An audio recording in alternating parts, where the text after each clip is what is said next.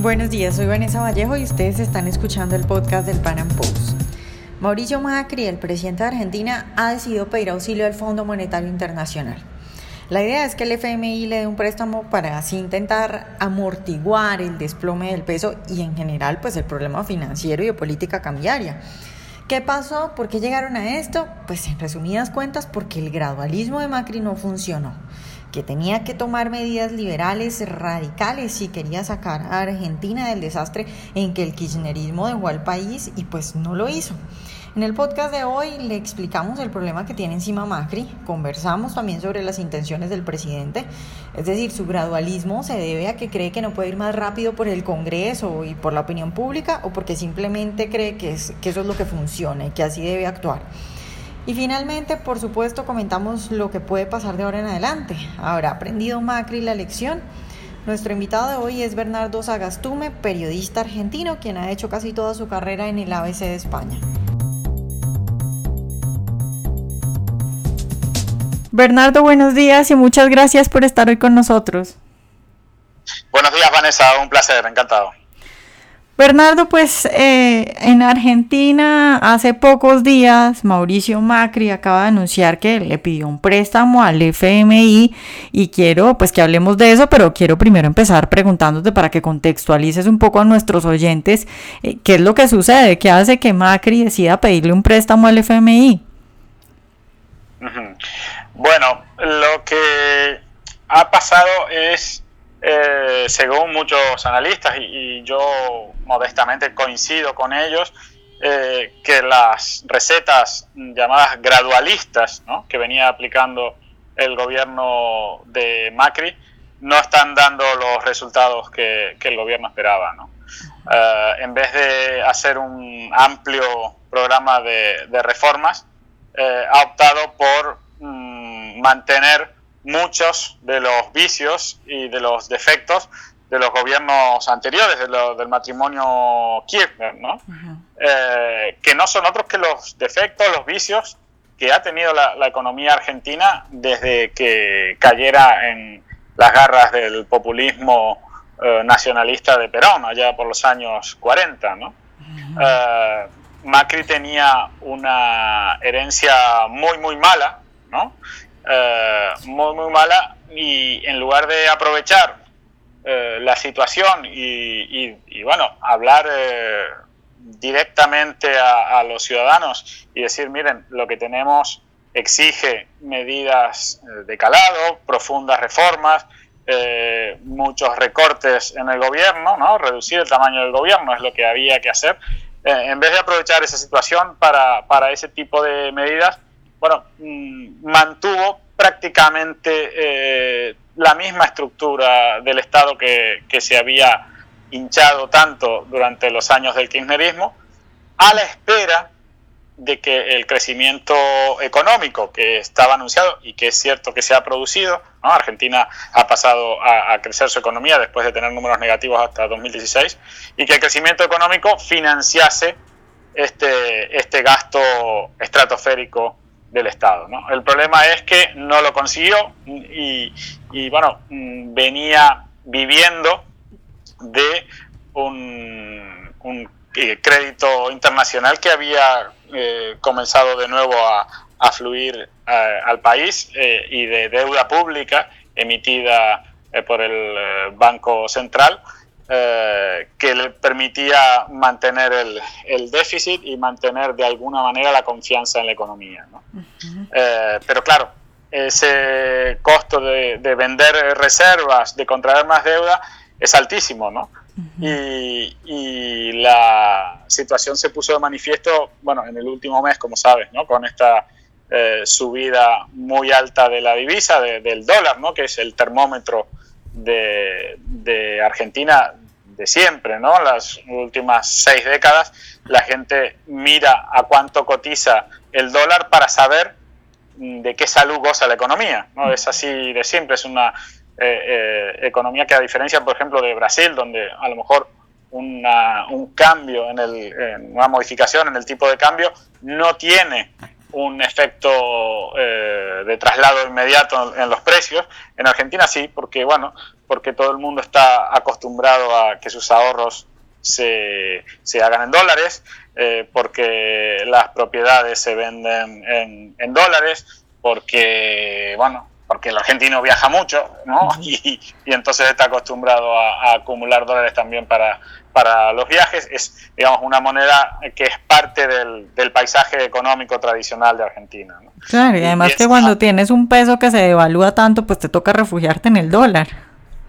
Normal, es lo lógico, ¿no? Esto no es nada nuevo, el valor, el valor refugio de la, de la divisa extranjera, de, del dólar en este caso, eh, es eh, propio de, de, la, de, la, economía argentina y, y, no es algo que haya pasado solamente en Argentina, ¿no? Ha pasado también eh, a lo largo de la historia en otros países y, y, el propio Mises, que quizás re, recuerden en algunos de esos eh, papeles encontrados que se encontraron en, en cuando trabajaba en, en, la Cámara de Comercio de Austria, eh, hablaba de, del tema, ¿no? de, de, cuando había caído el, el imperio austrohúngaro, se dieron paso a unos amplísimos programas de, llamémosle, bienestar social, ¿no?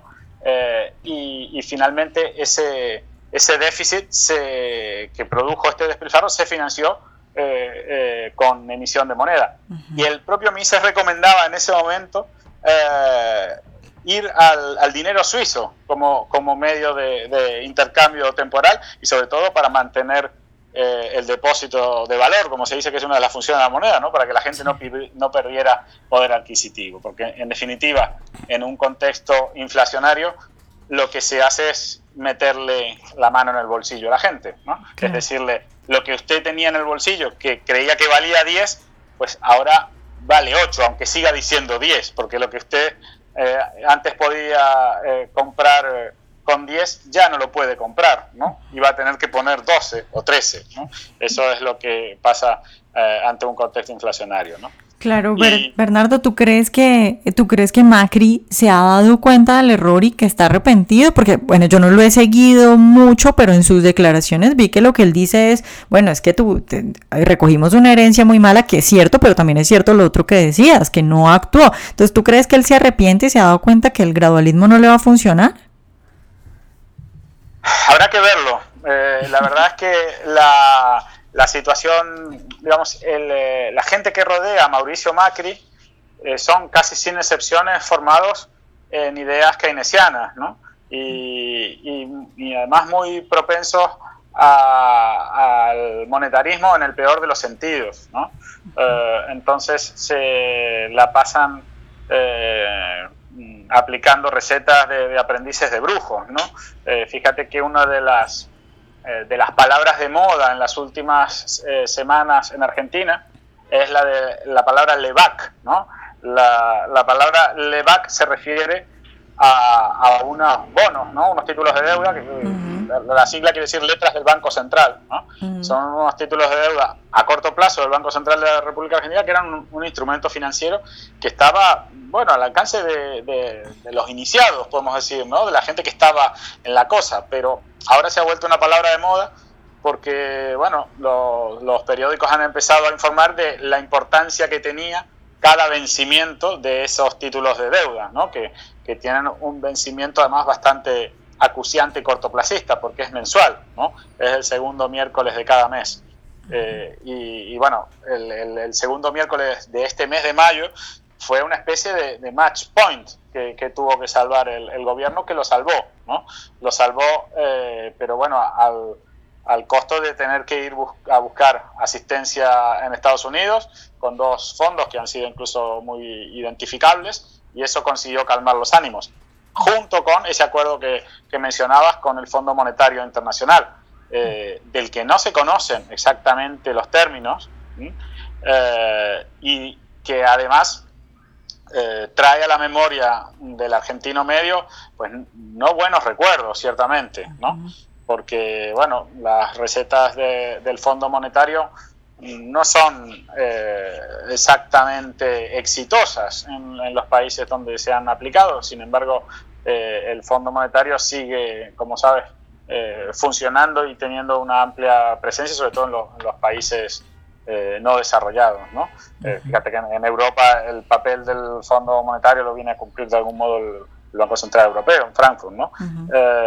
Pero en este caso eh, el arreglo al que se llegó con el Fondo Monetario Internacional, digamos, volver a la órbita del Fondo Monetario Internacional que, se había abandonado durante los años del kirchnerismo, eh, no solo significan una claudicación eh, en cuanto a que se está reconociendo que la situación es grave, sino una claudicación con respecto a muchas cosas que los propios miembros del, del gobierno de Macri decían no hace mucho tiempo, ¿no? Críticos con eh, eh, otras etapas de, la historia donde se había recurrido al Fondo Monetario Internacional.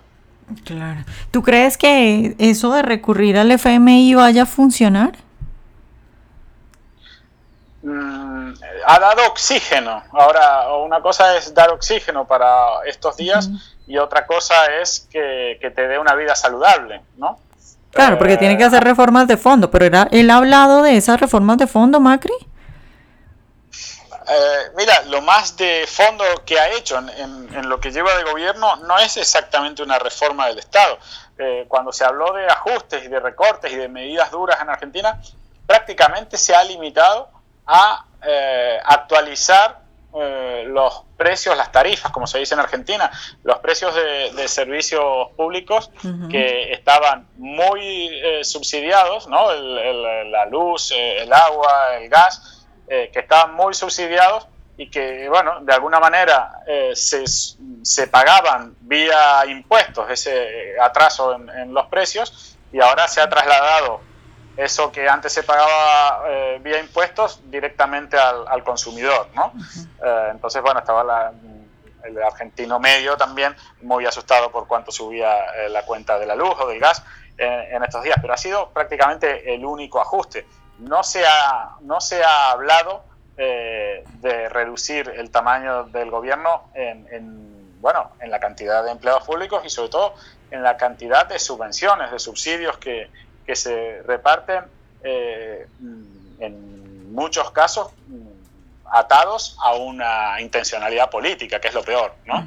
Eh, el, el, problema, para verlo así como un poco más de fondo, el problema es que eh, tanto Macri como otros gobiernos que no han sido de signo peronista, eh, no han dejado de aplicar eh, políticas que son muy parecidas a, las del peronismo. ¿no?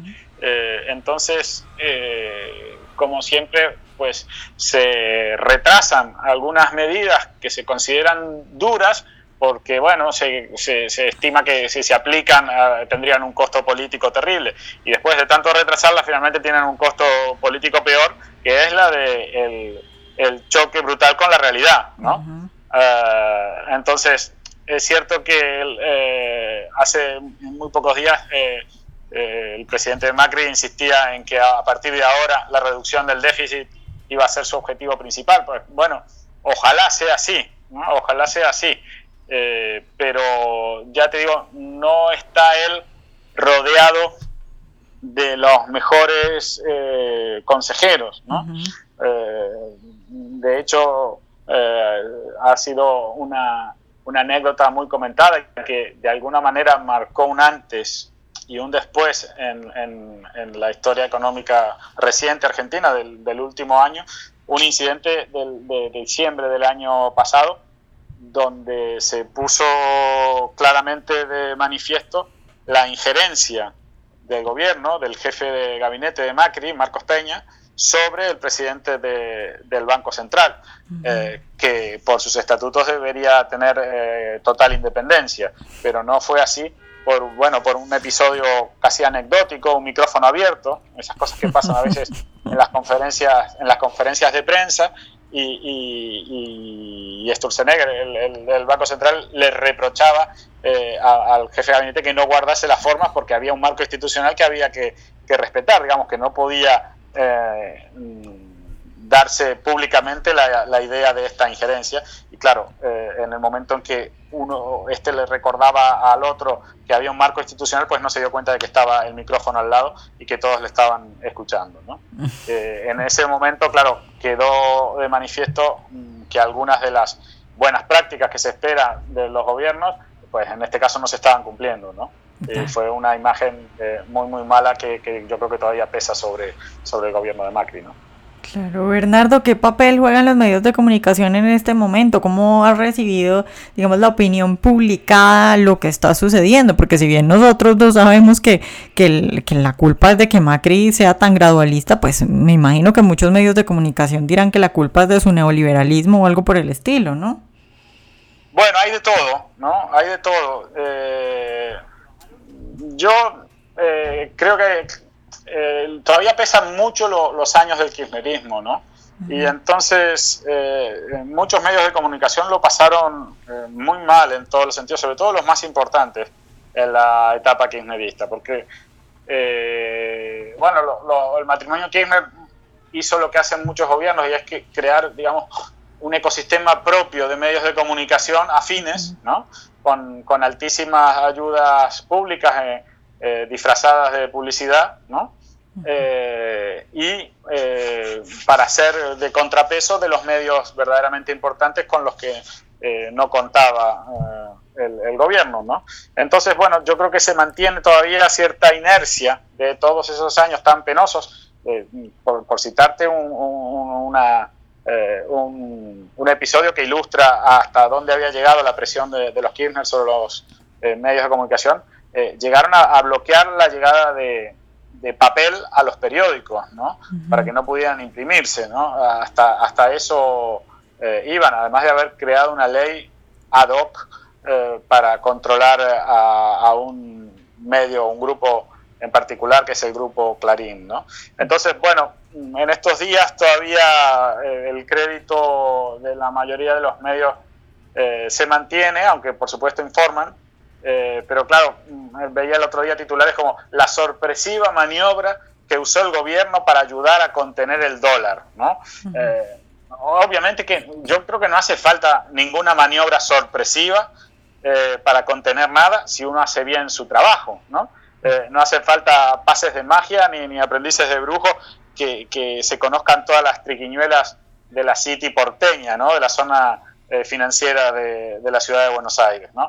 Eh, yo creo que solo es necesario tener cierta disciplina en las cuentas públicas, eh, no gastar más de lo que se tiene y quitarle lo menos posible a los que producen, que son los que mantienen y sostienen todo el andamiaje estatal. ¿no? Pero claro, este, estas reglas tan, tan simples y tan básicas pues no están en la cabeza de, de la enorme mayoría de los políticos y, y lamentablemente en esto tenemos que, incluir a Macri, ¿no? Pese a que él se presentaba eh, en un inicio, incluso ante interlocutores internacionales, como alguien eh, pro mercado, ¿no? en, eh, en, aquellos, aquellas filtraciones, ¿te acuerdas de, de, los cables de Wikileaks? Ahora ha pasado cierto tiempo, pero los cables de Wikileaks mostraban conversaciones eh, en los consulados eh, de estadounidenses con, con, personajes locales y en uno de ellos mostraban a, a Mauricio Macri cuando era eh, alcalde de la ciudad de Buenos Aires todavía, es decir, que todavía no, no, no era ni siquiera aspirante a, presidente, aunque sí se creía él que podía llegar y finalmente llegó. Había una, una, una frase de, de, Macri con el embajador de Estados Unidos en, donde le decía que su partido era el primer partido eh, pro mercado y pro negocios en, cerca de 80 años de historia argentina que estaba listo para asumir el poder. ¿no? Eh, sin embargo, no ha sido exactamente así ¿no? en los dos años y, medio que llevamos. Incluso esa actitud de, pro mercado y pro negocios no casa muy bien con algunos ataques eh, muy directos de algunos miembros de, del gobierno o algunos diputados de, que sostienen al gobierno, diputados oficialistas, que acusaban a las voces críticas de ser liberalotes, ¿no? Digamos, una deformación de la palabra liberal para, para que parezca peyorativa, ¿no? Eh, y, se les acusaba de ser eh, plateístas, también otra palabra, ¿no? Muy del fútbol argentino. ¿Qué quiere decir el plateísta? Es el que está eh, sentado viendo el partido de fútbol y criticando todo lo que hacen los jugadores, pero que es incapaz de, de ponerse a correr detrás del balón, ¿no? Entonces, bueno, eh, el pro mercado y, y sus amigos al final terminan criticando a las eh, opiniones en pro de la libertad y, le, eh, y les ponen este cartel de liberalotes con tono despectivo. ¿no? Bueno, Bernardo, pues muchas gracias por estar hoy con nosotros. Bueno, un placer, Vanessa. Cuando quieras repetimos. ¿eh? Un placer estar contigo y con tu gente. Ojalá hayan disfrutado nuestra entrevista de hoy. Recuerden seguirnos en nuestro canal de YouTube y en nuestras redes sociales y nos vemos en un próximo Panam Podcast.